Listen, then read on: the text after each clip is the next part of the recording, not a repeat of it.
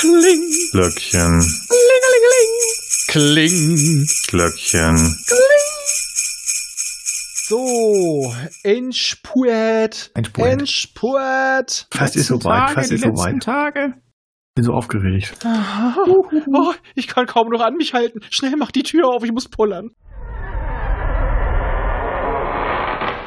Oh, eine Woche ist es soweit. Eine Woche? Nicht mehr ganz? Diese Woche, sagte ich. So diese Woche. Es ist. Montag. Und das passt jetzt so schön, weil ich sagte, ich muss pullern. Es geht ums dritte Bein. Es sind die dreibeinigen Herrscher. Ja, ja, da bin ich wieder dran. das dritte Bein. Oh. Ja, aber die dreibeinigen Herrscher, die brauchen das wirklich zum Laufen, sonst fallen sie ja um. Ja. Ja, die dreibeinigen Herrscher sind eigentlich zwei Sachen. Eigentlich, ja gut, äh, reden wollte ich über die Serie, die aus zwei Staffeln besteht. Äh, aber der Ursprung lautet, ist natürlich von drei Büchern. Es ist eine Trilogie, von deren zwei der die zwei ersten Bücher äh, tatsächlich als BBC-Serie verfilmt wurden. Meiner Meinung nach sogar ziemlich gut für die damalige Zeit. Das waren, glaube ich, auch die 80er, ja.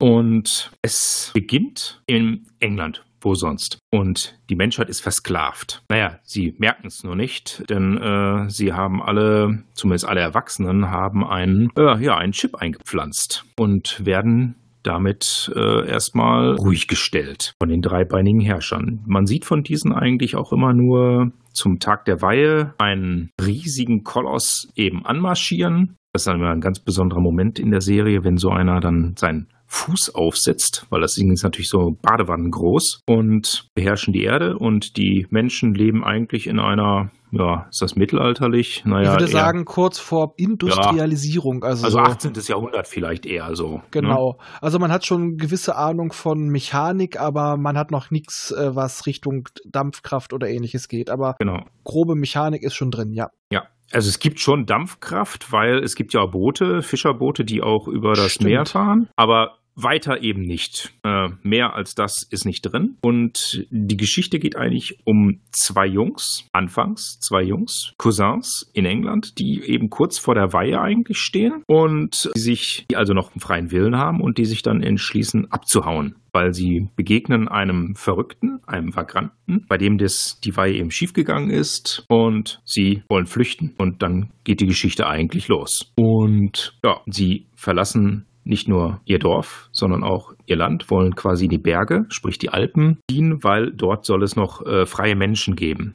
Und das heißt, sie ziehen eigentlich durch äh, halb Europa, treffen dabei in Frankreich noch auf einen weiteren Gefährten, der mit ihnen ziehen will. Ein Jungen namens Jean-Paul, den sie dann Beanpole nennen, weil er so eine lange Bohnenstange ist. Und gemeinsam flüchten sie eben quer durch das Land, erleben Abenteuer mit versklavten Menschen, die sich selbst als frei bezeichnen, aber es nicht wirklich sind, den dreibeinigen Herrschern selbst. Und naja, wie es dann kommen muss, gelangen sie natürlich dann irgendwann auch zu den freien Menschen.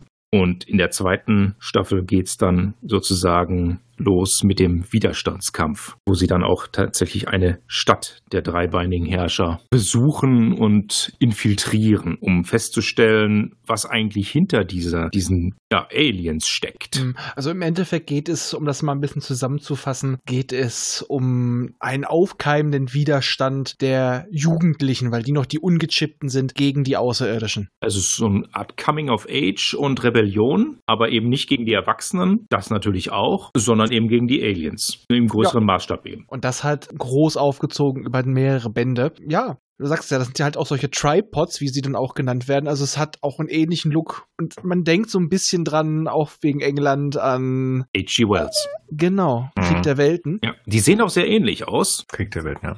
Ja, und auch die Aliens selber sind ja dreibeinig, sehen aus wie Ja, das ist dann eben, sie haben es so gebaut, wie sie eben selbst aufgebaut sind körperlich. Sie sind Dreibeiner Ja, sie sehen aus wie mu muskelbepackte Würmer mit Armen. und einem Auge. Ja, und einem Auge, genau. Einem großen Auge. Ja, und die Serie hört leider nach dem zweiten Buch auf mit einem schönen Cliffhanger. ja.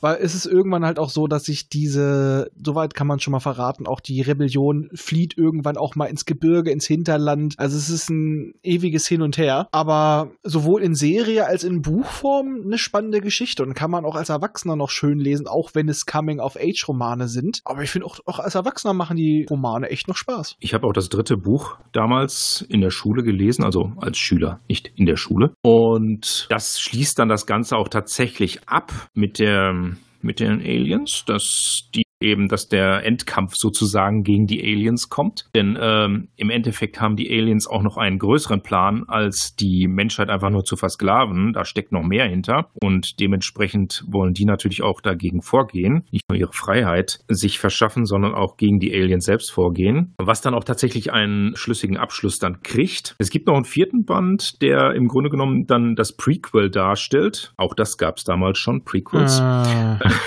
Welches dann nämlich das äh, den Zeitpunkt beschreibt, als die Aliens die Erde erobert haben. Das habe ich allerdings nicht gelesen, weil das ist auch nicht nötig, um die Geschichte an sich zu verstehen oder um das zu genießen. Ich sag mal, man muss auch nicht immer alles erklären. Ich denke mir, es ist halt auch, finde ich, ganz schön und passend, wenn man in diesem Fall auf dem gleichen Wissensstand ist wie, ja, wie der Protagonist. Ja, und das ist hier in diesem Fall tatsächlich der Fall. Äh, man weiß immer nur so viel, wie die beiden oder in, irgendwann dann die drei Jungs ebenfalls wissen äh, und äh, erfährt erfährt natürlich mit der Zeit ein bisschen was und äh, gerade wenn sie dann in der zweiten Staffel bei den Aliens, bei den Tripods sind, erfahren sie ein bisschen über die Hintergründe und so weiter. Aber das hält sich dann eben immer in Grenzen bis cool. zum letzten Band. Dann würde ich sagen, belassen wir es auch erstmal dabei. Man soll ja noch ein bisschen was zu lesen haben. Also ich kann auch nur empfehlen, die Bücher sind, auch wenn sie Jugendromane sind, schön spannend, weil dieser Partisanenkampf ist echt schön beschrieben. Aber Nils hat es auch schon reingeschrieben und jetzt gebe ich ihm recht, wir kommen langsam über die Zeitgrenze.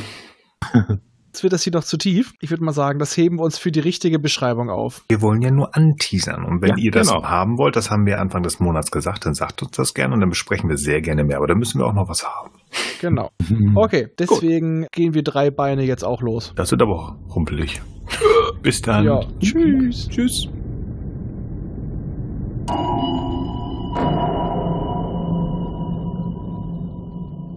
Dieser Podcast ist Teil des Podcast-Netzwerks dbpdw.